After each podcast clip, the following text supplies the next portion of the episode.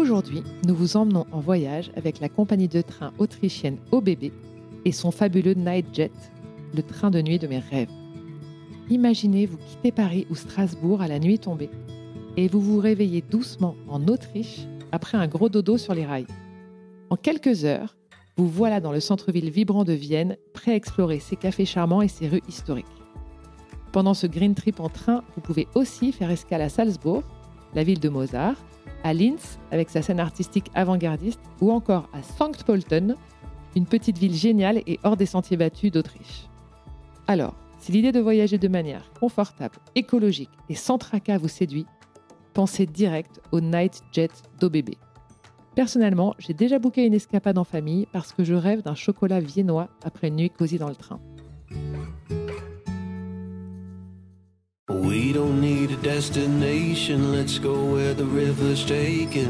Bonjour, c'est Marie et vous écoutez Beau Voyage. De l'ascension du Mérapic au Népal, au tour du monde en famille, du road trip au Chili au bivouac en Inde dans les Pyrénées, vous entendrez des hommes et des femmes qui partagent leurs aventures hors des sentiers battus. Des aventuriers ordinaires qui vous racontent leurs aventures extraordinaires. À deux ou en tribu, à l'autre bout du monde ou en bas de chez eux, avec trois sous ou en claquant leur PEL, ces voyageurs nous confient leurs histoires, leurs galères, leurs bons plans et leurs coups de cœur. Sur Beau Voyage, nous allons vous prouver que l'aventure est partout et à la portée de tout le monde. Alors montez le son et venez rêver avec nous. J'ai rencontré des méchants en Colombie, mais que je pensais jamais rencontrer. Des sicarios, des sicarias, des tueuses à gages, repentis.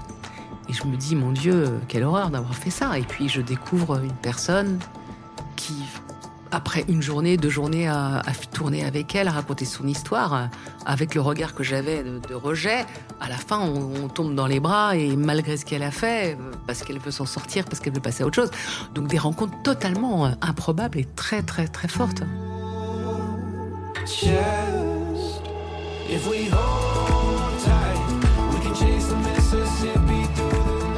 Grand reporter, Dorothée Olyric fait partie des visages emblématiques du journalisme français. Habituée à la voir avec un casque sur la tête et un gilet pare-balles sur l'écran de ma télé, j'étais trop heureuse de l'accueillir dans notre studio parisien à son retour d'Ukraine. Arrivée comme stagiaire chez France 2, elle n'a jamais quitté la chaîne, enchaînant les reportages sur les zones de conflit depuis plus de 30 ans. Ce qui rend son parcours de journaliste de guerre véritablement extraordinaire, c'est son courage étourdissant, sa passion pour les terrains dangereux et son engagement inébranlable. Toujours sur le départ, elle enchaîne les reportages au Cambodge, en Angola, au Rwanda, en Tchétchénie, au Congo ou en Afghanistan. Également maman de deux enfants, elle nous raconte cette vie hors du commun, ses missions sur la ligne de front, ses poésies qu'elle fait réciter à sa fille depuis la tranchée où elle se trouve, ses amis qu'elle a perdus, ses rencontres gravées à jamais, et puis son envie d'être là, où les choses se passent, pour les raconter au monde.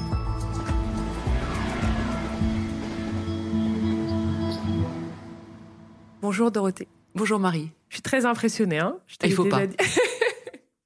par tout ce que tu fais et par qui tu es avec toute ta simplicité. Donc je suis trop contente de t'avoir aujourd'hui. Je suis ravie d'être là. Est-ce que tu peux nous dire un peu qui tu es? Alors, je m'appelle Dorothée Oliéric, je suis journaliste à France Télévisions, grand reporter, et je couvre euh, beaucoup de terrains de guerre depuis euh, longtemps. Je crois même que ça fait 30 ans, même si c'est passé à, à, la vitesse grand V. J'ai l'impression que c'était hier encore mes débuts. Tu as fait des études de journalisme? Et avant une licence de langues étrangères appliquée à Nantes, puis euh, l'IPJ, Institut pratique de journalisme euh, Paris-Dauphine, ici. Donc euh, juste après, j'ai eu un stage à France 2 et j'y suis restée. Je suis un bébé de France Télévisions. Et tu voulais être grand reporter quand tu étais à l'école ou, ou tu savais pas trop? Euh, si, si, je voulais. C'était, c'était une évidence, c'était une envie. Il y avait le monde, cette idée du monde, de découvrir, de repousser les limites et d'aller toujours plus loin mais pas, pas, pas pour du tourisme. Pour aller chercher là où, là où ça se passe mal, là où c'est difficile, là où c'est compliqué.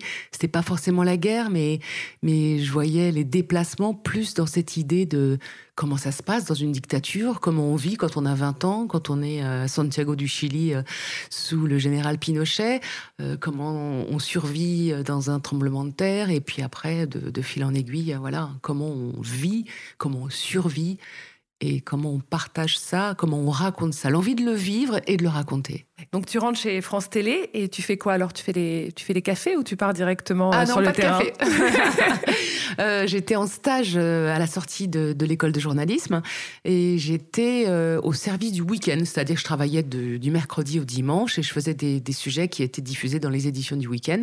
Après, je suis passée par la case Télé Matin, c'est incontournable, euh, où on se levait à 3 heures du matin. Et après, il y avait un journal de 23 heures, donc là, je me couchais à 2 heures du matin. Donc ça a été pendant deux ans ça. Mais très vite, euh, j'ai fait beaucoup de commentaires sur image de sujets qui se passent à l'étranger. J'ai tout de suite mis ma touche un petit peu de politique étrangère. Et puis, euh, un été, j'ai demandé à la direction, j'ai pris mon courage à deux mains et j'ai dit, voilà, je voudrais aller renforcer le service de politique étrangère pour l'été. Et à l'époque, c'était vraiment euh, des vieux de la vieille, hein, des baroudeurs. Des... Moi, j'avais 25 ans, ils en avaient 35, 40 pour le plus jeune, et il n'y avait pas encore les chaînes d'infos, donc il n'y avait pas encore de jeunes femmes euh, sur des terrains difficiles. C'était plutôt des hommes? C'était plutôt des hommes. Il y avait quelques femmes, c'était un peu le début. Il y avait Martine Laroche-Joubert, il y avait euh, à l'époque Marine Jacquemin sur TF1. Euh, voilà, la génération d'avant moi. Et, et j'ai eu une petite place pour l'été au service de politique étrangère, et j'y suis restée parce qu'ils étaient ravis d'avoir une jeune journaliste qui arrivait tôt le matin, qui partait tard le soir et qui, qui était toujours dispo, enthousiaste. Et puis au bout de quatre mois, ils m'ont pas rappelé, ils m'ont pas renvoyé euh, vers Télématin ou autre. Je suis restée et puis au bout de quatre mois, le, le chef de service qui était Philippe Rochaud euh, m'a demandé si je pouvais partir au Cambodge parce que personne n'était disponible dans le service. Alors je lui ai dit écoute, je vais voir. Euh. Et puis j'étais là, je suis partie faire le tour de. J'ai piscine. voilà, je suis. Et j'étais là, yes, yes, yes. Et là, je dis bah écoute, oui, je me suis arrangée, je, je peux partir. parce que là, c'est vraiment, faut partir après-demain, c'est 15 jours au Cambodge. J'ai dit non, non, ouais, c'est bon, euh, pas de problème. Et là, c'était mon premier reportage à l'étranger en novembre 92. Je suis partie avec 350 légionnaires. J'étais la seule femme, jeune femme. Il y avait quelques journalistes, il y avait un écrivain, euh, avocat, François Sureau, qui faisait ce déplacement avec les légionnaires aussi. Et là, j'ai passé 15 jours absolument incroyables à, être en hélicoptère, à survoler la jungle en rasemote, euh, à être en 4x4 euh, au, vraiment euh, partout au Cambodge, à récupérer des armes des Khmers rouges. Enfin, je suis, je suis rentrée dans, dans, dans l'histoire, dans l'imaginaire, dans tout le côté très romanesque du, du métier, parce que Phnom Penh, c'est pas anodin à un moment où c'est une situation tendue. Et je suis même allée visiter des temples d'Angkor alors qu'il y avait personne, mais il y avait des mines, hein. il y avait des mines, donc euh, évidemment il n'y avait pas de tourisme. Donc on était avec des mecs armés qui disent bon, euh, venez visiter des temples, mais faites attention, vous marchez dans mes pas parce que tout est miné. Et ça a été comme ça un peu ma vie, c'est-à-dire que le tourisme c'est pas pour moi, mais quand je visite quelque chose, bon, il y a un peu la guerre, il y a un peu des mines, c'est un peu compliqué. mais tu ressens quand même le pays. Et tu... ah, mais c'est extraordinaire, mm. c'est extraordinaire. Et t'as eu peur pendant cette première mission? Il y a eu, euh, on était en convoi et il y a une des voitures de tête du convoi qui a sauté sur une mine et un, militaire qui a été euh, gravement blessé. Alors j'étais quelques voitures derrière, je ne l'ai pas vu, mais je l'ai su parce que pendant plusieurs heures on a été arrêté. Et puis pendant le vol en hélicoptère aussi, il y a quelqu'un qui s'est pris une balle qui a traversé. Euh, voilà, il s'est pris une balle, euh, il a été blessé. Il n'y a pas eu de mort, il y a eu des blessés. Donc j'étais quand même dans, dans un contexte de guerre, mais c'était pas encore. Euh, mmh. mais c'était quand même ta première. Euh, oui, on sent quand même qu'on n'est pas dans, dans un pays normal, oui, c'est sûr. Et, comment ça se passe ton métier quand tu es là-bas? C'est-à-dire, tu dois te connecter tous les soirs? Parce que nous, finalement, quand on regarde la télé, tout d'un coup, tu pop-up, nous on est dans notre salon euh, au chaud et on te voit euh, sur les terrains de guerre avec ton micro. Mais toi, dans ta journée, comment ça se passe? T'es avec quelqu'un qui filme ou toi tu filmes, tu fais des interviews? C'est-à-dire comment le travail vient dans cette, euh, dans cette semaine? Alors ça a déjà pas mal changé en 30 ans. On part toujours en équipe. Mhm. Ça c'est vraiment le travail d'un reporter de télévision. Je suis avec un caméraman, un minima, un monteur. Si par exemple on va en Ukraine euh, couvrir l'actualité et qu'on envoie nos sujets de là-bas, on est avec un monteur et quelqu'un de très précieux qu'on appelle le fixeur, qui est l'interprète euh, local euh, du pays, pas forcément un journaliste, et qui va être l'interface entre entre le pays et nous, qui va nous donner les infos sur la sécurité, qui va nous donner aussi les, contacts, hein, les idées de sujets, qui va nous aider à réaliser le, le, sujet auquel on rêve. Donc voilà, ça peut être quatre personnes vraiment quand on en hot news, euh, ou éventuellement partir juste à deux avec le, caméraman et revenir faire le montage des sujets euh, à Paris. Avec toutes tes images euh, dans la boîte. Exactement, où, on va faire le montage à France Télévisions avec un monteur euh, qui vraiment fera le côté technique. Et, et là, on, raconte une histoire. Et ça prend du temps. Hein. Quand vous voyez un petit sujet de 2, 3, 4 minutes euh, au journal, c'est des heures de rush, de tournage. il faut tout, tout regarder, toutes les vidéos, raconter cette histoire, l'écrire, l'enregistrer. Donc, il y a beaucoup de boulot derrière un, un simple sujet que vous voyez au, journal. Ouais. Et comment tu trouves les fixeurs? Alors les fixeurs, c'est un peu euh, le hasard et il faut pas se tromper. Donc ça peut être un confrère qui me conseille euh, effectivement tel fixeur ou tel autre. Euh, l'exemple de l'Ukraine où j'ai rencontré une formidable fixeuse hein, qui s'appelle Oksana. Euh, ça a été le hasard. C'est une amie d'amis qui me dit si tu as besoin de quelqu'un, c'est une Ukrainienne qui parle parfaitement français.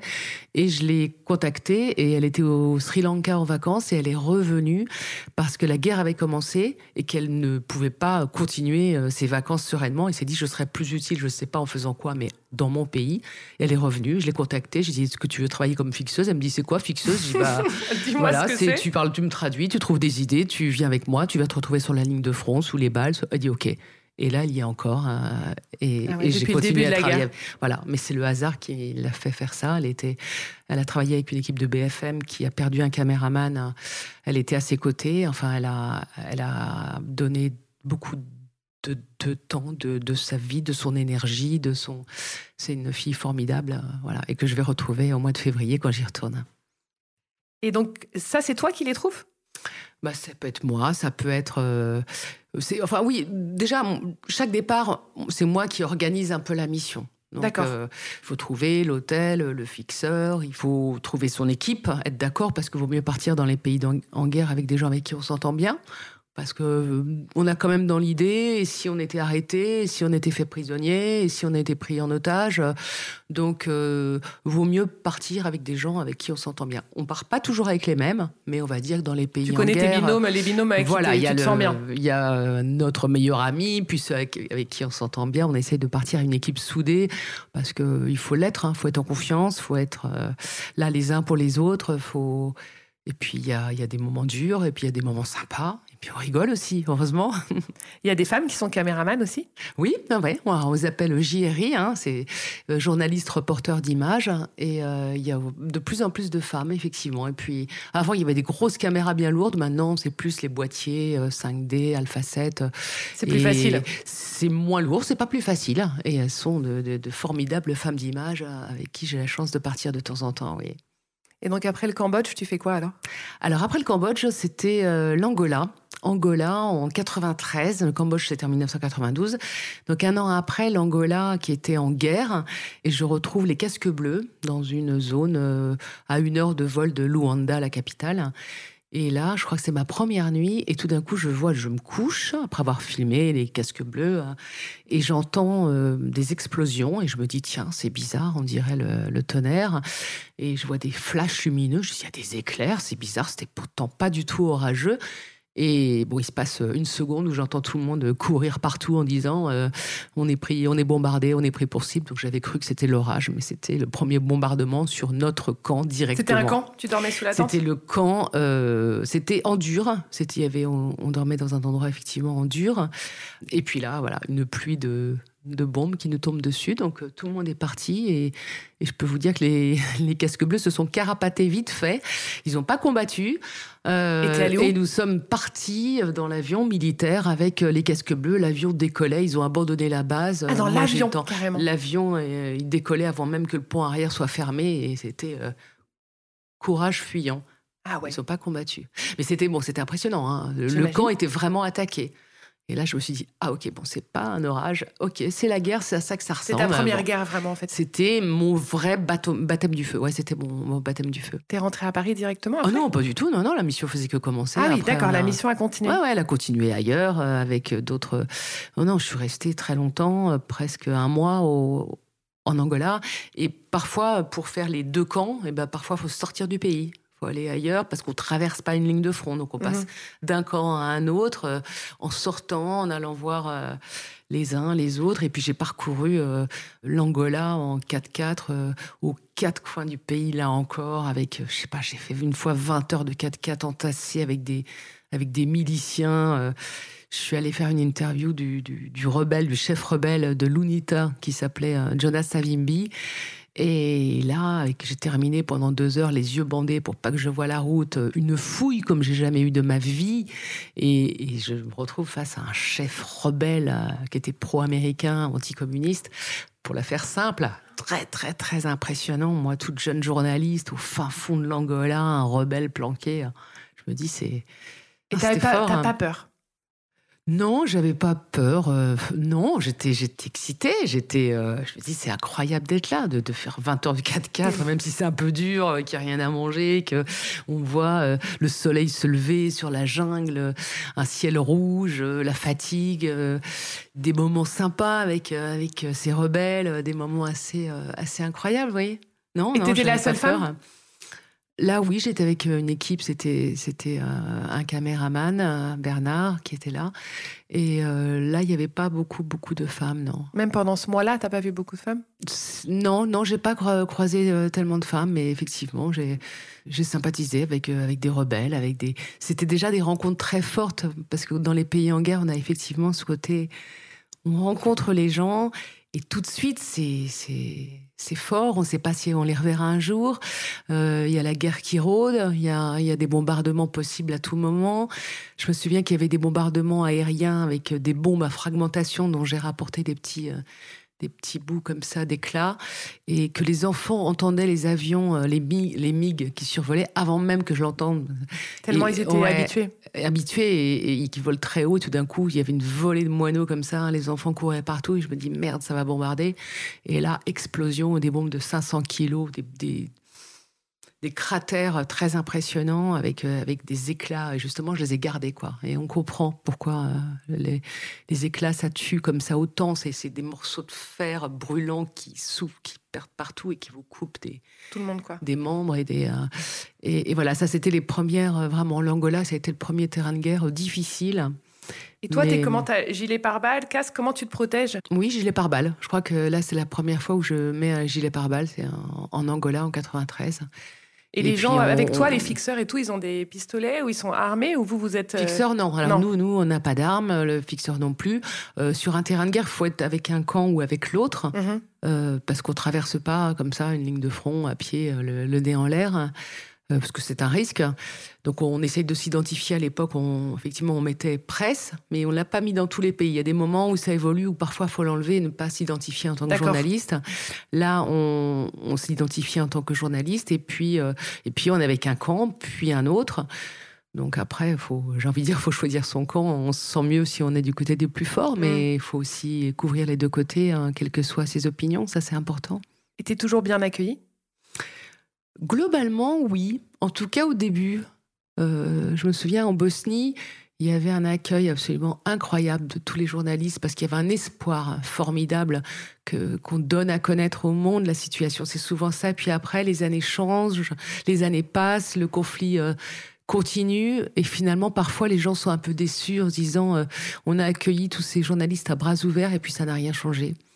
Euh, la guerre est toujours là. On on n'est pas aidé. Bah, c'est valable aussi pour l'Ukraine. Peut-être, là, j'y retourne en février. Euh, peut-être que cet enthousiasme, cet accueil formidable des Ukrainiens va peut-être euh, diminuer parce qu'ils se sentent abandonnés, parce qu'ils reçoivent plus d'aide, parce que on n'est pas responsable de ça. Mais il y a un Mhm. moment, il y a une lassitude, hein. Ouais. une lassitude des opinions, une lassitude de la population. Mais euh, parce en début, général, euh, hein, c'était fort. L'entraide a été quand ouais, même super fort. C'était En France, on a pris les camions. Enfin, Ouais. on a. J'ai l'impression que les gens se sont vraiment, vraiment bougés, quoi. Et nous, sur penses- place, on était reçus, mais de façon extraordinaire. Mais partout, sur les terrains de guerre, les gens vont partager le peu qu'ils ont à manger, un toit, vraiment nous aider, nous aider. Et puis, sauf à un moment, il peut y avoir cette lassitude où, euh, de toute façon, vous êtes là, ça change rien. euh, et là, on peut être rejeté avec notre caméra en disant, allez, dégagez, vous allez- c'est toujours un petit peu vexant parce que nous, nous, on y va avec le même enthousiasme, en prenant les mêmes risques. Et parfois, euh, parfois, ça passe plus, quoi. Tu penses que c'est plus simple quand on est une femme? Oui, moi je pense que je ouais, Ouais. ouais, en ce qui me concerne, en tout cas, ça m'a jamais posé de problème. Ça m'a, ça m'a plutôt aidé. J'ai l'impression. Alors déjà, je pense à un pays, à l'Afghanistan, où dès le début, j'étais à l'arrivée des premiers talibans en 1996, et euh, à l'époque. euh, donc les- vraiment, les femmes n'avaient vraiment pas le droit de travailler du tout, de sortir, et c'était vraiment la burqa. Je vous en parlerai après. Aujourd'hui, Ouais, c'est un peu sûr.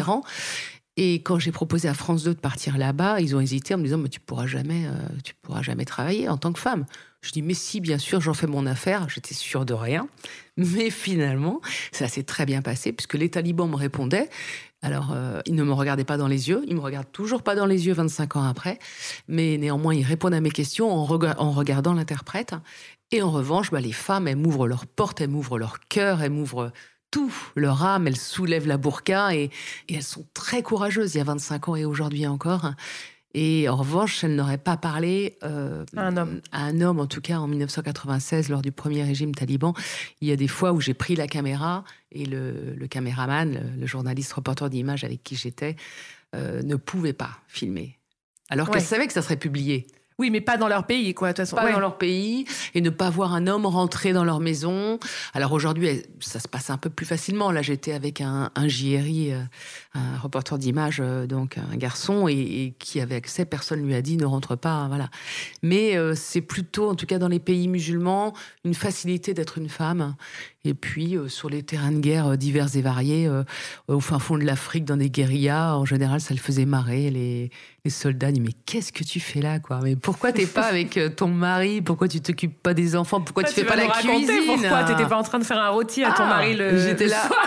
Eh, j'ai dit, bah d'abord, je suis pas mariée, j'ai euh, 27 ans, j'ai euh, voilà, j'ai pas d'enfants, pas encore. Et puis, euh, et puis tu sais quoi, c'est pas à moi forcément de faire la cuisine. Et ça faisait rigoler. J'ai dit, bon, allez, maintenant ça suffit, emmène-moi sur la ligne de front. Et là, il se marrait, il dit, mais t'as pas peur?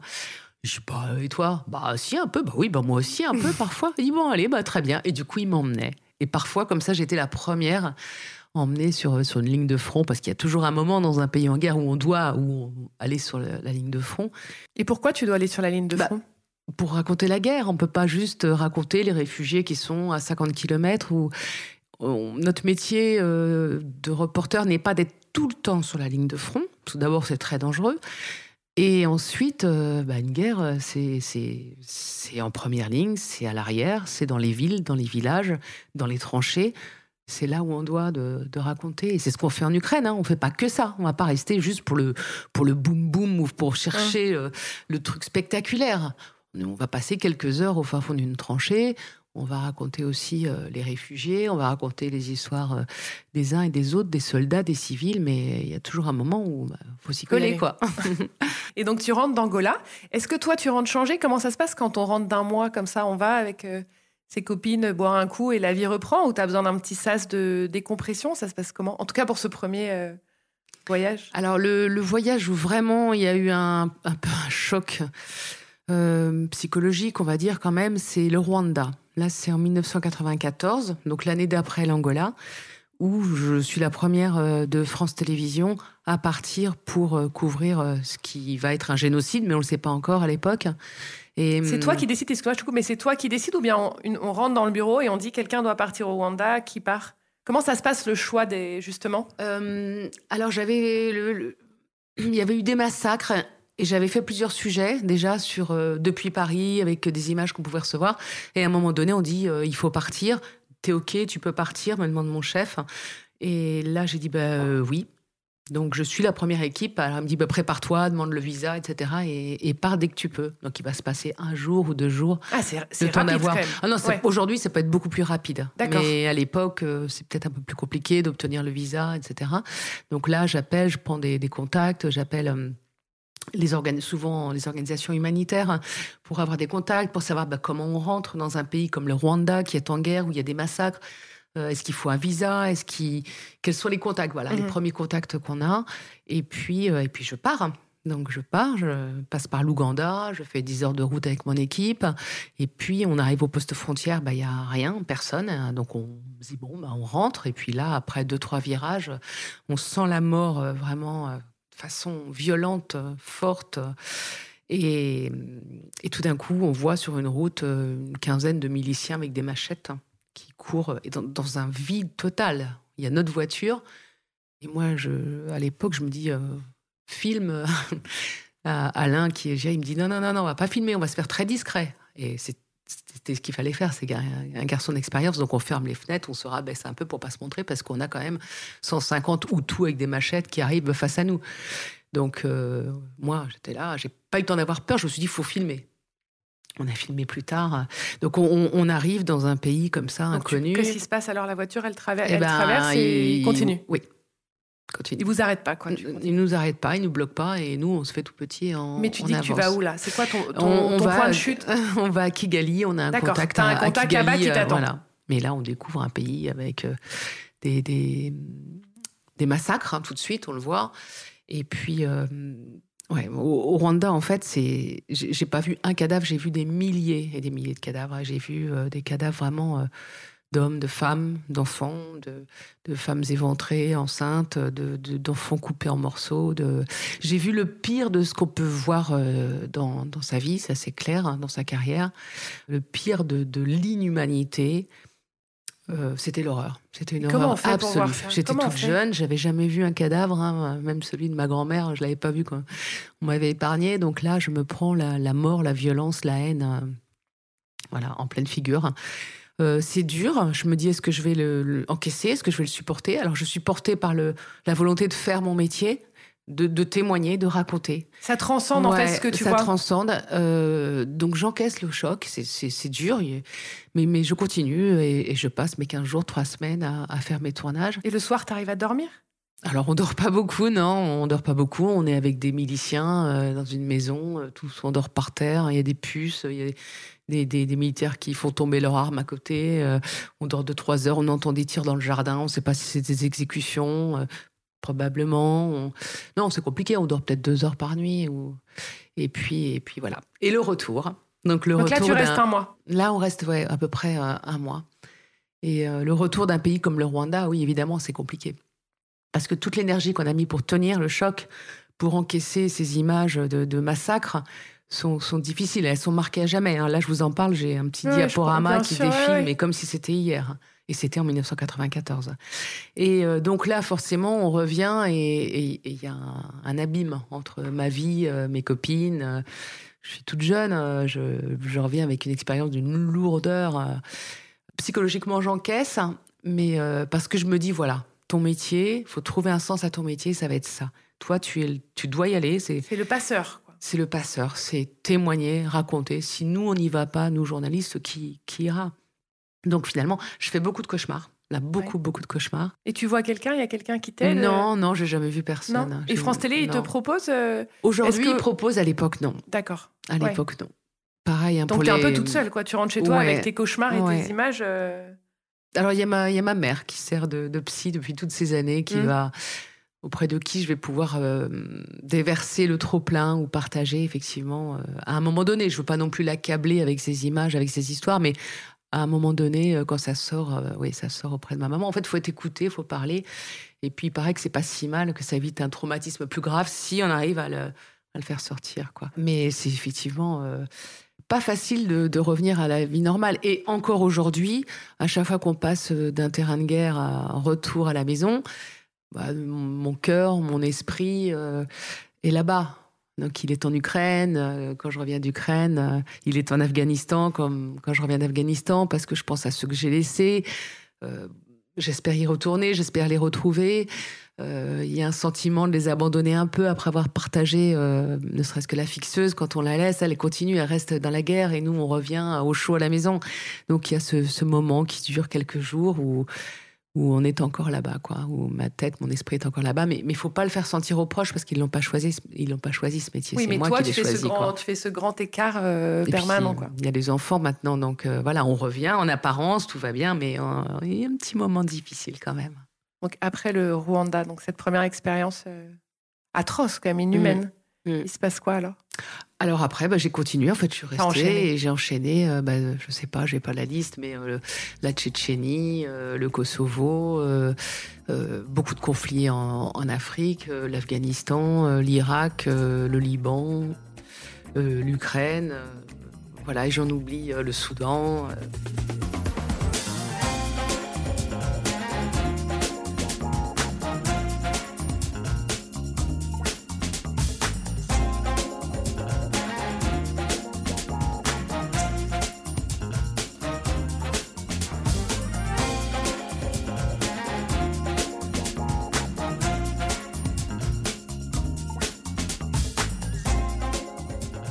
Alors, un jour, tu tombes enceinte. Qu'est-ce qui se passe? Un jour, je tombe enceinte. Enfin, tu tombes enceinte. Tu, tu décides, quoi. Eh bien, je suis enceinte de mon premier enfant. Et euh, à un moment, euh, je suis enceinte de 4 mois et demi et, et mon chef de service me demande de partir en Afghanistan, mais j'ai pas dit que j'étais enceinte. Et euh, je le dis pas. Donc je dis oui, oui, je, je pars en Afghanistan, enceinte de 4 mois et demi. Et ton mari?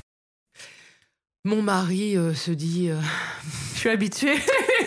se dit ouais, est-ce que c'est normal? Euh, Peut-être pas. Euh, Il faut savoir que mon père est obstétricien et puis il me dit bah écoute, il y a pas de souci, t'es pas malade, tout va bien, fais attention, fais attention à ce que tu manges. Être enceinte, c'est pas une maladie. Fais attention, fais pas trop de 4x4 et puis euh, et puis euh, voilà, fais, fais ton, ton métier. Donc je sais pas si aujourd'hui, peut-être qu'aujourd'hui les temps ont un, peu, ont un peu changé et c'est peut-être pas très raisonnable non plus, c'est sûr. Mais en tout cas, j'y vais. Voilà, j'y vais à un moment où où bah, il y a les, talibans encore, hein, où, je filme avec une caméra cachée, avec euh, les micros cachés par le voile, etc., enceinte de 4 mois et demi. Et, c'est pas mal que ce soit moi qui filme parce que parce qu'ils fouillent le, le JRI. Ah ouais. Et ils me fouillent pas, moi, les talibans. Toi, ils peuvent pas te fouiller, en fait. Heureusement, hein, parce qu'ils auraient senti le ventre rond et les micros cachés. Ça aurait Mais, été mais moyen. là, me dis pas que t'as pas peur, quand même, quand il Alors là, j'ai eu un petit peu Jerry à peur côté aussi. de toi. J'ai eu un petit peu peur parce que je me suis dit, là, s'il me fouille, on est mal. Euh, on va être arrêté. euh, J'ai une caméra cachée, on va être accusé d'espionnage. Et puis, je vais accoucher euh, dans une geôle afghane. C'est moyen. C'est moyen. Donc, je me dis, c'était peut-être pas très malin. C'était peut-être pas très raisonnable d'y aller, c'est sûr.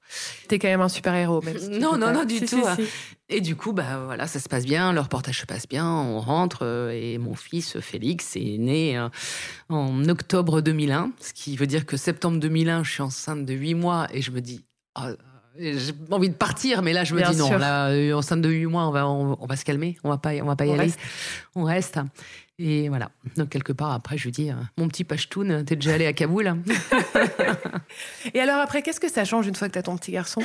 Eh bien, je repars, euh, je, mon congé de maternité de, de deux mois. Et puis, je repars. Et une semaine après, figure-toi, on me demande à nouveau de repartir en Afghanistan. J'ai décidément. hein. Et je dis, bah oui. Voilà. Et ça fait une semaine que j'ai repris le boulot. Et j'y retourne. Et c'est un moment super dangereux. Et là, pour la première fois, vraiment, là, je sais ce que c'est que l'appréhension, la boule au ventre. Pour la Parce que t'as un enfant, tu penses, ou parce que Ah c'est ouais, dangereux bah, bah, Parce que t'as Bah un enfant. Plein de fois, j'ai eu des trucs dangereux Ouais. je me disais, avant d'avoir un enfant, euh, Pouf, il m'arrivera rien, je suis invincible, j'ai peur de rien, j'ai peur de personne. Et puis, comme on est immortel aussi à 25 ans, on se sent immortel. On l'est pas, on se sent. Et puis, euh, sans enfant, on a peur de rien, quoi. Et donc après, euh, avec un enfant, je découvre l'appréhension au moment du départ. Je découvre la boule au ventre euh, si s'il y a des, des obus, des balles qui sifflent, en me disant mais mince et si et Si je revenais pas, et quoi. si je revenais pas, voilà. Donc euh, là, c'est un petit peu euh, un petit peu particulier. C'est très dangereux. Et pour la première fois, je dis non parce que le il y a une ligne de front à Gardez et je suis avec euh, une monteuse euh, qui est très habituée à, à ces terrains-là, qui est beaucoup partie avec moi. Et le chef me dit est-ce que tu peux te rendre sur la ligne de front? Et là, au téléphone, je lui dis bah Ton chef à Paris? Ouais, et je lui dis c'est très très très dangereux. Il y avait une journaliste italienne qui était dans l'hôtel avec nous, qui a été blessée grièvement, qui avait perdu une jambe, qui était revenue de là-bas deux jours avant. Et là, je dis bah je crois que c'est quand même trop dangereux. Et ma copine qui fait le montage me regarde en disant mais t'as changé, Ah, t'as changé. tu l'aurais fait sans enfant, tu Ah oui, l'aurais fait. sans, sans enfant, je l'aurais fait, Ouais. évidemment. Et là, je suis là, mais là, je peux pas. Et là, je peux pas. Mon enfant, il a deux mois et demi. Je viens de le laisser il y a une semaine et c'est au-dessus de mes forces et j'y vais pas. Voilà. Donc ça t'a changé. veut encore. hein. Et t'es parti un mois là aussi? Alors, je devais partir cinq jours et je suis restée trois semaines. Ah ouais. Et alors, c'est drôle parce que j'avais plein de photos. J'avais imprimé plein de photos de, de mon petit garçon et que j'arrêtais pas de montrer à toutes les femmes afghanes, euh, voilà, qui parlaient pas un mot. Et j'étais là, regarde, moi, Moi j'ai un je suis bébé, maman, je suis maman. Ouais. Ah, super. Et je leur montrais mes 50 photos imprimées, euh, toutes les mêmes et pour moi toutes différentes. Et, et ça rapproche, hein, il n'y a pas besoin. C'est un langage universel. C'est C'est sûr. Ah. C'était trop mignon et euh, ça j'en ai saoulé quelques-unes hein, de femmes afghanes avec toutes les photos de mon Félix. Et donc tu reviens et après tu repars toujours. En fait, ça t'arrête plus. Voilà. Et je suis toujours repartie. Et après, hop, un autre petit bébé. Et une petite fille, Castille. Et non, j'ai dit non juste avant la naissance de Castille. C'est la première fois que je disais non à un reportage. C'était pour aller en Irak. Donc ma fille est née en 2004, donc en 2003, où euh, voilà deuxième guerre du Golfe. Et là, il y a il y a des rumeurs d'attaques chimiques. Et là, je me suis dit l'attaque chimique, alors qu'on essaye de faire un deuxième enfant, ça va peut-être pas le faire. Je m'en voudrais toute ma vie s'il y a quelque chose et un problème. Donc là, j'ai dit non. Donc on a le droit de dire non. On a le droit de dire non. On peut dire une fois non, deux fois non, la troisième fois, on ne se demande plus. quoi. Ouais. Et tu as le droit de proposer aussi? Oui, bien sûr. Ah oui, oui, 50% euh, des reportages, on les propose. Et 50%, c'est le news qui, dicte un peu le, départ, qui peut être très rapide. Hein. Ça peut être le matin, tu arrives au boulot, et puis, euh, et puis le soir, euh, tu prends un vol pour Hong Kong pour aller faire les manifestations. D'accord. Donc il faut que tu aies une super orga de maman quand même. Oui. Il hum, hum faut déjà avoir une super maman, il faut avoir des super nounous. Et il faut gérer à distance tout ce qui est enfant, euh, oui, ouais, ouais, les devoirs, là, quand... les activités. Euh... Bon, maintenant qu'avec WhatsApp et tout, c'est très facile, hein. mais euh, effectivement... Mais quand tu es sur la ligne de front, c'est pas toi qui vérifie le DST de maths, quoi. Ah si, si, si, aussi. Non, c'est toi qui fais, c'est vrai. Alors juste avant de partir sur le front ou en revenant du front. Mais tu le fais. Tu as gardé ce lien Ah ben bien sûr, euh, c'est une évidence quoi. Tu, suis tout ce qui se passe à la maison, euh, tu t'envoies le message à la jeune fille au père en disant n'oublie pas il y a tennis, euh, etc. Ou tu appelles ta fille pour lui dire vas-y récite-moi ta poésie. T'as fait ça Ah mais j'ai fait ça plein de fois. Et il y a parfois des, tirs. Je dis pardon ma chérie, j'ai pas bien entendu. Ah maman, j'en ai marre, j'ai pas envie de refaire la strophe. Hein, non, non, Je dis mais je t'ai pas entendu. Alors je précise pas que c'est parce qu'il y a des bombardements ou des. Mais il y a des situations, oui, un petit peu. Euh, un petit peu surréalistes, hein, ouais. Quand ils grandissent, tes enfants, comment ils voient ça? Ils ont peur, eux, pour toi, quand tu pars? Ma fille m'a dit il y a pas longtemps, aujourd'hui elle a 19 ans, et je lui ai posé la question. Elle m'a dit écoute, non, j'ai jamais eu peur parce que d'abord, tu as toujours fait ça. Je t'ai toujours vu avec ton gilet pare-balles à partir dans des pays comme ça. Et puis, surtout, euh, j'ai une maman qui a un métier de passion. Et elle dit moi, je sais pas trop encore ce que je veux faire. Et elle me dit euh, c'est merveilleux d'avoir un métier qui est une passion et que tu as toujours la même passion. Donc, ça vaut tous les risques que tu as pu prendre et que tu prends encore. C'est beau quand même de dire ça. Mais elle m'a dit j'ai pas peur. Elle a pas peur? Non. Même quand elle te voyait à la télé avec ton gilet pare-balles et ton. Je, je sais pas. C'est ce qu'elle m'a dit il y a peu. C'est beau qu'elle euh, Mon fils, euh, peut-être de temps en temps, m'a dit, mais une fois, il m'a dit euh, Mais tu veux quoi? Tu veux revenir dans un cercueil? Ça, c'était un petit peu dur. Il m'a dit une fois. Parce que tu rentres à la maison et tu leur dis Demain, désolé les petits choux, mais je pars pendant un mois, je serai pas là, je vous embrasse et je pars, quoi. Mm. Et une fois, il t'a dit ça Une fois, il m'a dit Ouais, c'est ça, mais tu veux repartir là? Ce que tu veux, c'est revenir dans un cercueil. J'ai dit non, mon chéri, c'est mon métier, tu sais bien. Il y a des risques, mais je vais faire attention.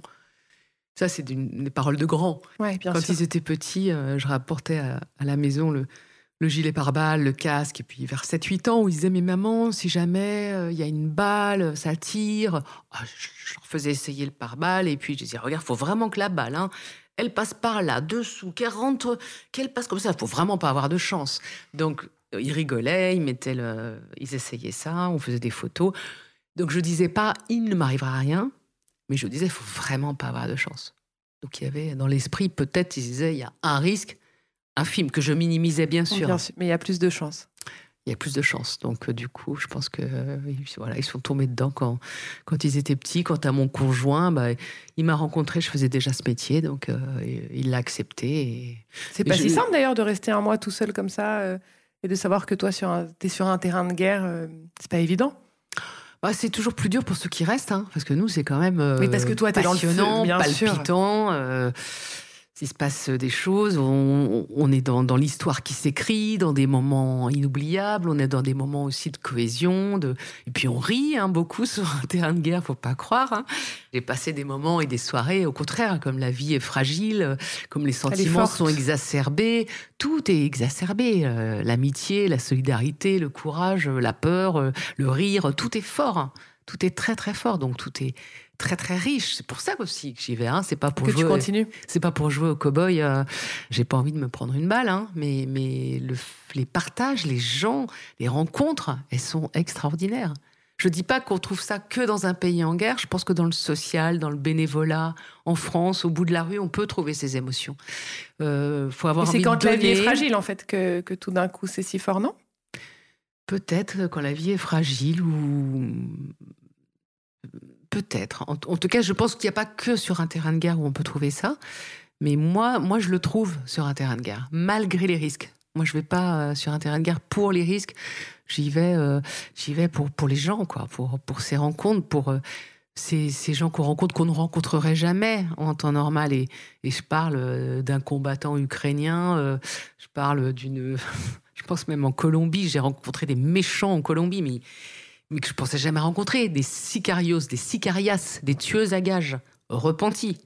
Et je me dis, mon Dieu, quelle horreur d'avoir fait ça. Et puis je découvre une personne qui après une journée, deux journées à, à, tourner avec elle, à raconter son histoire, avec le regard que j'avais de, rejet, à la fin, on, tombe dans les bras et malgré ce qu'elle a fait, parce qu'elle veut s'en sortir, parce qu'elle veut passer à autre chose. Donc des rencontres totalement euh, improbables et très, très, très fortes. C'est laquelle rencontre qui t'a le plus marqué? Euh, Alors, beaucoup. Je pense à la Bosnie. J'ai fait un reportage pour Envoyé spécial pendant la guerre en Bosnie, à Sarajevo, en 1994, sur des mutilés de guerre qui avaient perdu euh, une jambe, deux jambes, un bras, deux bras. C'était une petite association qui les aidait à s'en sortir. Donc la guerre continuait. Et euh, il y avait des civils, des militaires, des jeunes, des moins jeunes.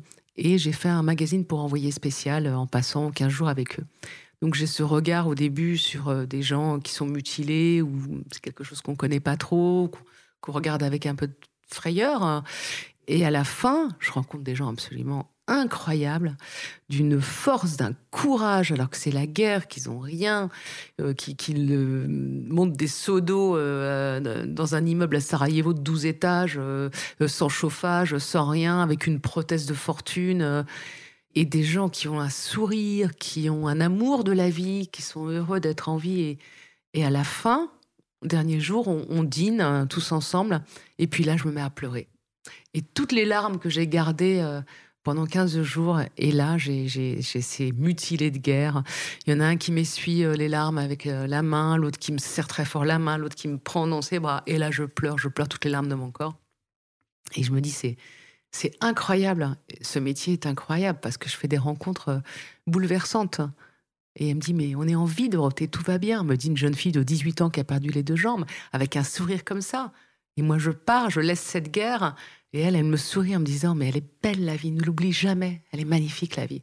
Et, j'y pense parfois, et j'y repense avec l'Ukraine, où il y a beaucoup de, victimes, effectivement, de, mutilés de guerre, de civils, de militaires. Et j'ai pas oublié cette leçon de vie que j'ai eue euh, à Sarajevo. Moi non plus, j'oublierai pas. C'est ultra euh, émouvant. Et pourquoi Tu es allé plusieurs fois là en Ukraine, tu en parles beaucoup, tu es allé plusieurs fois depuis le début du conflit? Oui, on est tous allés euh, depuis le, début. Moi, j'étais au tout début de la guerre, donc c'était assez étonnant parce qu'on ne pensait pas qu'il y aurait euh, l'invasion terrestre russe. Donc j'y étais vers le 10 février et euh, la Saint-Valentin, le 14 février, les Ukrainiens sont encore en, boîte de nuit, euh, ne croient pas à la guerre, ne veulent pas y croire. La vie continue, ils font pas de réserve. Et puis, euh, et puis le dix jours plus tard, voilà, on apprend. Moi, la rédaction m'appelle à 6 heures du matin, en disant ça y est, les chars russes sont rentrés, ils se dirigent vers Kiev. Et là, stupeur. Même toi, tu n'avais pas ces infos. Mais non, mais, mais, ni les renseignements français. Il y avait que les Américains qui disaient que ça allait commencer dans les 24, 48 heures, 96 heures. Et on rigolait en disant les Américains sont plus forts que tout le monde. Ils savent, et oui, bien sûr, dans, dans 96 heures précisément. Et ils avaient raison. Les services français n'avaient pas vu ça. Nous, on le sentait pas non plus sur le terrain. Et là arrive une colonne de chars de 10 km qui va droit vers euh, Kiev. Et là, on sent qu'on vit un, vraiment un grand moment d'histoire et c'est fascinant, c'est passionnant. Et tu décides quoi, toi alors ah bah, Je reste, je voulais oui, pas mais partir. Tu, tu, montes dans une voiture pour aller filmer ces chars ou qu'est-ce qu'on fait à cet instant-là quand on donne cette info en fait? Alors, le premier, premier truc, c'est qu'on fait un direct pour Télématin, ce qu'on l'a appris le matin. Ok. Voilà. Ensuite, on essaye de faire les réactions des gens. On, on, voit un petit peu la population. Est-ce qu'elle se cache? Les premiers tirs, les abris, euh, les gens qui se cachent dans le métro, les gens qui partent, les embouteillages. Donc, tu vas direct dans la euh, rue ah bah avec ta caméra et ton micro. Part, tout de suite, on est sur. Et là, ça a duré cinq semaines où, où on n'a pas arrêté on n'a pas arrêté de, raconter euh, ce début, le début de cette invasion euh, russe à travers des histoires d'hommes, de femmes, de soldats, la résilience, les, tout de suite les gens qui prennent les armes, qui font des checkpoints, qui vont s'engager, des femmes, la youtubeuse branchée qui va faire du déminage. C'est surréaliste, cette, ce courage de ce peuple. Et, parce qu'ils sont derrière un homme, hein. faut, mm. faut, faut, le dire, c'est derrière Zelensky. Zelensky entraîne en refusant. Les Américains proposent euh, au président Zelensky de l'aider à l'évacuer, qui quitte le pays. Et il dit Moi, j'ai pas besoin de quitter le pays, j'ai pas besoin d'un taxi, j'ai besoin d'armes. Et là, on est dans les premiers jours de la guerre. Et derrière, c'est tout un peuple qui, qui se part avec lui, quoi. Qui part avec lui. C'est vraiment. Euh, donc maintenant, aujourd'hui, c'est plus compliqué pour lui, mais, mais cette. Euh, cette force, ce courage, ce patriotisme, on l'a vécu, mais jour par jour du début de la guerre, et même un an après. Enfin, ça a duré beaucoup. Donc là, peut-être que tu ça a la même énergie Non, ça s'effrite un petit peu. Euh, c'est pas non plus très étonnant. Ça fait euh, deux ans de guerre, beaucoup, beaucoup de morts. Donc des gens qui veulent pas s'engager. J'ai fait des témoignages comme ça de, jeunes Ukrainiens qui disent mais moi finalement j'ai pas envie de mourir pour euh, pour mon pays. Ça, on l'entendait pas du tout, du tout euh, au début. Donc forcément, la lassitude, la peur, euh, la mort de, proches, euh, de beaucoup de gens, beaucoup, beaucoup. T'es allée en Russie aussi? Je suis allée côté russe en 2014. Et ça, c'est bien à Donetsk, parce que j'ai cette vision des deux côtés. Donc on se doit de raconter les deux côtés de toute façon. On a un correspondant permanent à Moscou qui, qui va dans, faire des reportages du côté des pro-russes.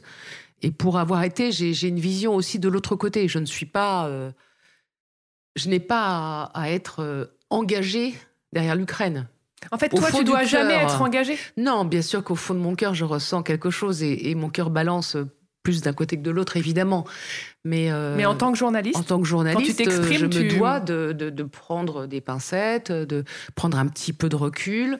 Alors, euh, ça met en colère de temps en temps ma fixeuse Oksana qui me dit Pourquoi tu as dit ça? Je dis Oui, pour Zelensky, c'est peut-être euh, une erreur. Quoi? Pourquoi tu as ah dit ça? Elle me dit après. Je dis Écoute, parce que je suis journaliste, je ne suis pas ukrainienne. Donc elle me fait la tête pendant deux heures et voilà. Mais mais il faut il faut il faut montrer les deux côtés. Ça c'est très très très important.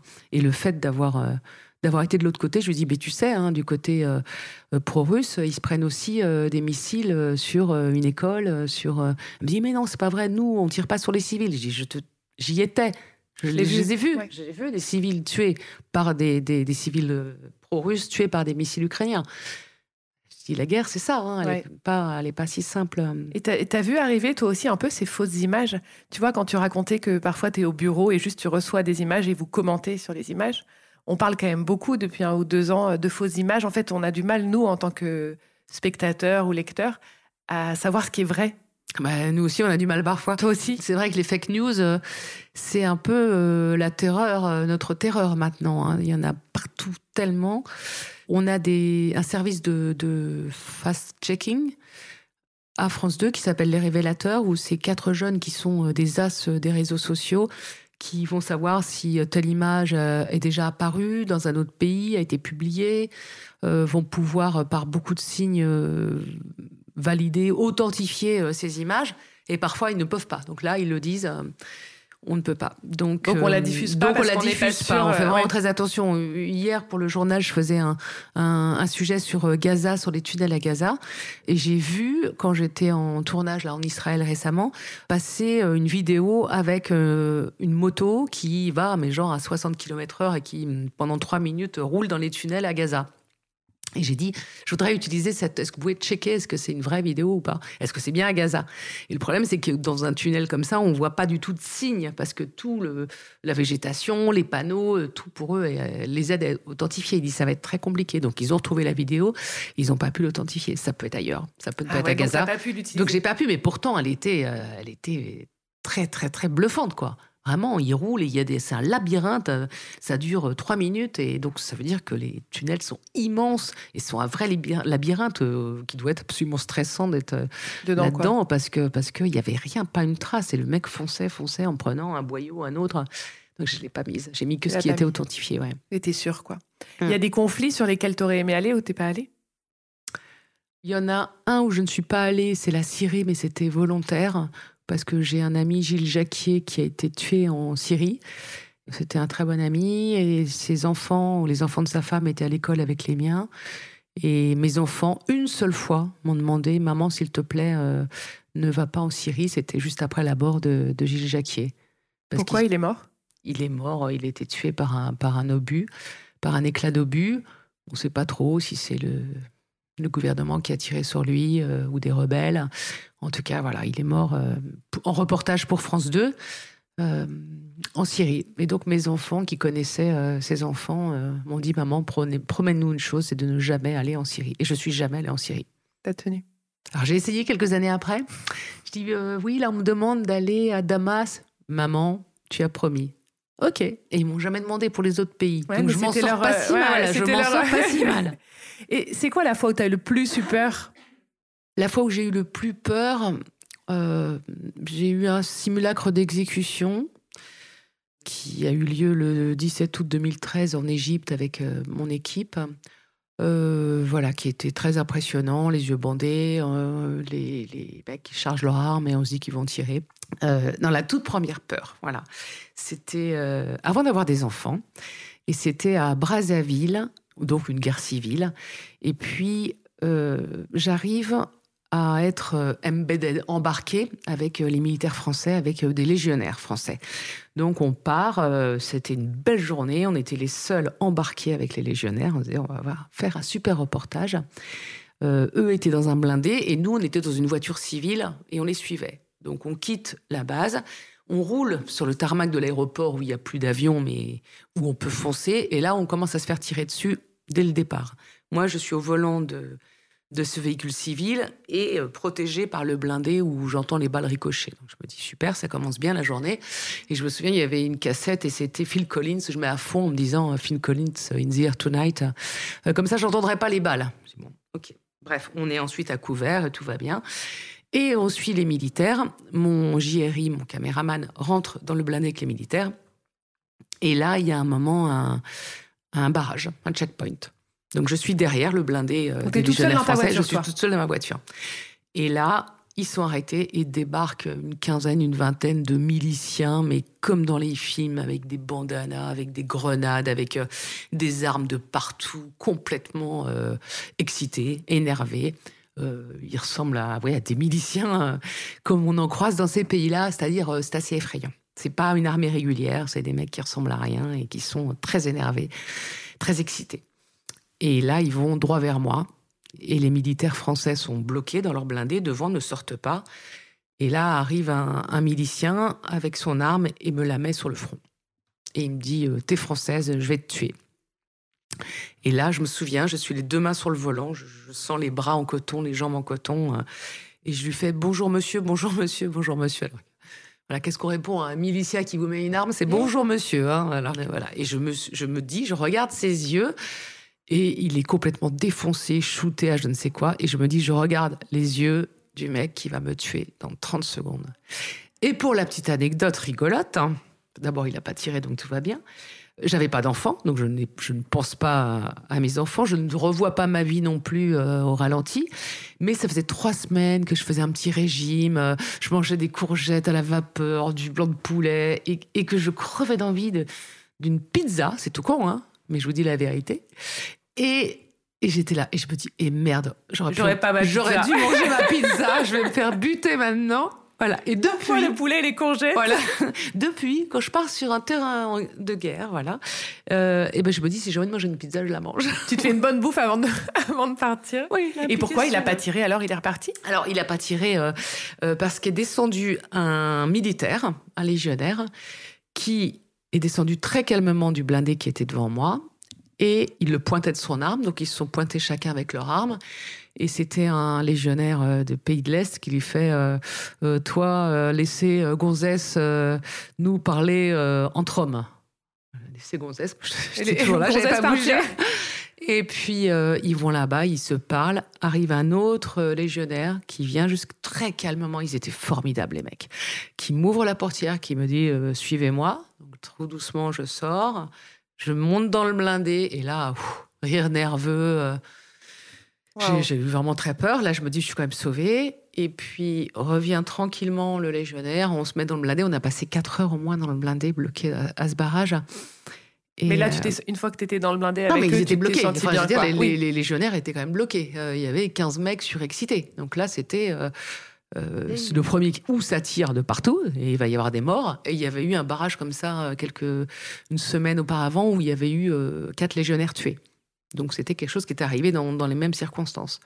Voilà. Et à un moment, euh, le, celui qui m'avait visé bah, euh, s'embrouille avec un de ses potes et il tire et il est mort par terre. Voilà. Je dis bon.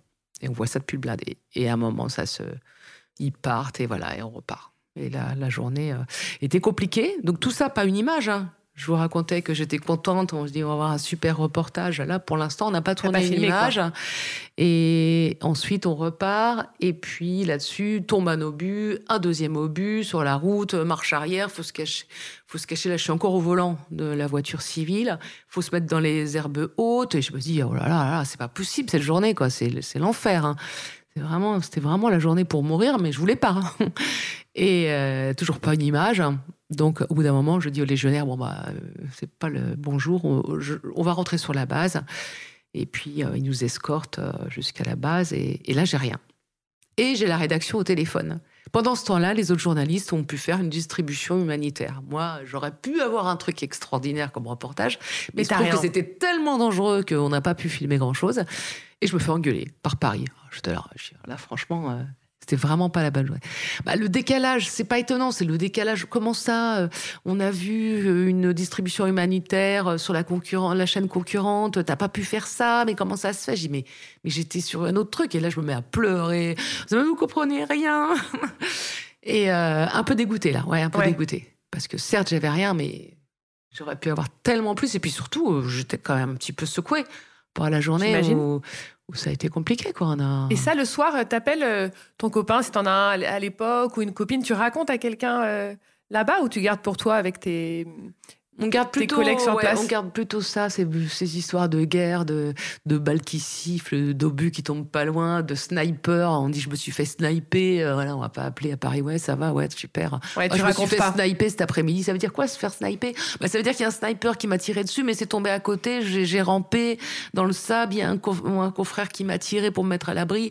Ça se ça se raconte pas trop au téléphone et pas trop à Paris et pas trop au conjoint parce que la fois d'après, il vous laisse plus partir non plus. Hein, D'accord. Donc il y a plein de choses que tu as gardées pour toi. Ouais, ouais. Là, déjà, j'en dis trop. il faut pas qu'il écoute. Il faut pas qu'il écoute. Et j'avais une question, je reviens en arrière, mais tu sais, quand tu dis que tu es en Ukraine, vous êtes souvent dans les mêmes hôtels avec plein de journalistes? Oui. Et là, vous échangez aussi, vous, des tips, des, des expériences, vous vous donnez un peu des tuyaux, ou, euh, chacun garde un peu l'info pour toi, justement, comme tu disais, chez la chaîne concurrente, ils ont réussi à avoir euh, l'interview de je sais pas qui, et toi, tu l'as pas eu. Bah, il y a une vraie solidarité quand même dans les pays en guerre. Il y a une vraie solidarité, euh, c'est-à-dire qu'on va donner l'info euh, à l'équipe de BFM, de LCI, de TF1 qui est au même endroit. C'est une info de sécurité, on va la partager. Euh, si quelqu'un tombe en rade d'un ordinateur de montage, des choses comme ça, on va pas se dire oui super, moi je vais avoir un reportage et puis eux ils auront rien parce que leur truc est tombé en panne. Non, moi plein de fois on s'est entraidé avec TF1. Il y a des gens, des, des, des journalistes avec qui on s'entend mieux que d'autres mais globalement, on retombe sur les mêmes. Hein. Donc moi, je suis très, je suis très pote avec euh, Michel Scott de TF1, avec euh, avec beaucoup de gens, avec euh, voilà tous les grands reporters. et puis j'en découvre avec l'Ukraine, j'ai découvert des gens formidables sur BFM, sur LCI, des jeunes journalistes. Il y en a qui, qui voulaient partir au début de la guerre, qui étaient un peu inquiets. J'ai dit non non non non non, tu ne pars pas. L'histoire, elle commence maintenant. C'est ton boulot. Et voilà, je pense à. Oui, donc toi, maintenant, maintenant que T'as vraiment de la bouteille. J'imagine que toi aussi, tu les prends un peu sous ton aile. En... Alors, j'ai pas le sentiment de les prendre sous mon aile, mais en tout cas, avec des trentenaires. Euh, en fait, moi, je me sens encore euh, comme eux, hein, mais mais je mais suis pas là pour donner. En plus, je suis pas là pour donner des conseils, mais en l'occurrence, je pense à un, copain, Juan JRI euh, sur BFM, qui hésitait avec cette colonne de chars qui arrivait droit sur Kiev. Il y avait un peu panique à bord. Ils n'ont pas l'habitude des terrains de guerre. La rédaction s'inquiétait. Faut peut-être rentrer.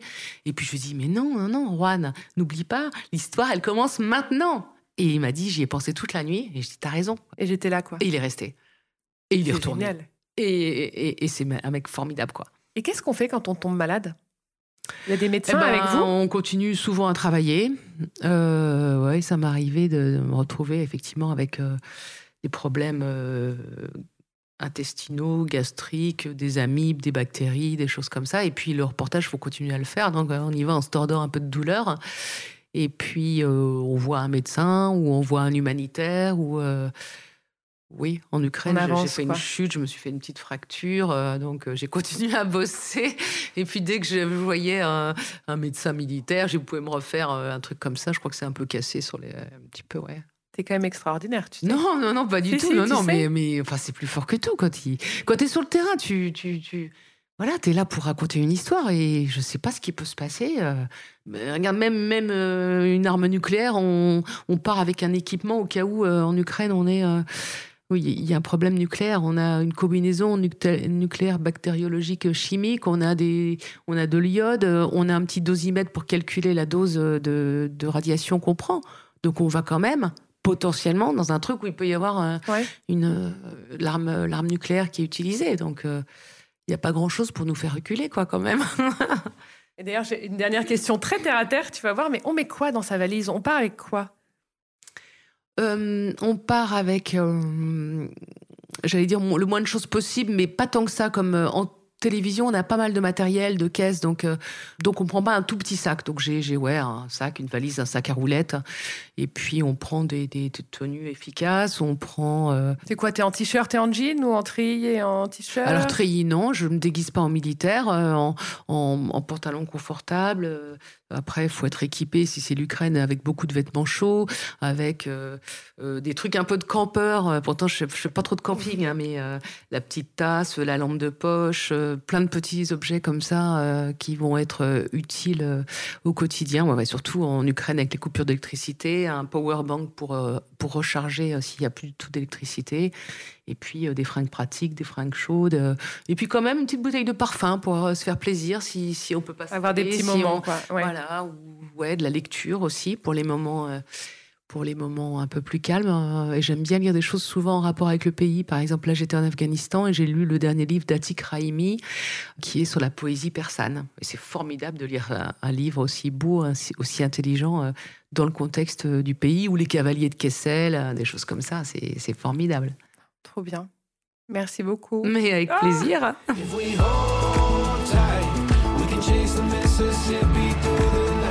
C'est la fin. Merci mille fois de nous avoir écoutés jusqu'au bout. J'espère que vous aussi, vous avez voyagé. Si cet épisode vous a plu, n'hésitez pas à nous laisser 5 étoiles sur Apple Podcast et un petit commentaire. On attend avec impatience vos retours et vos impressions.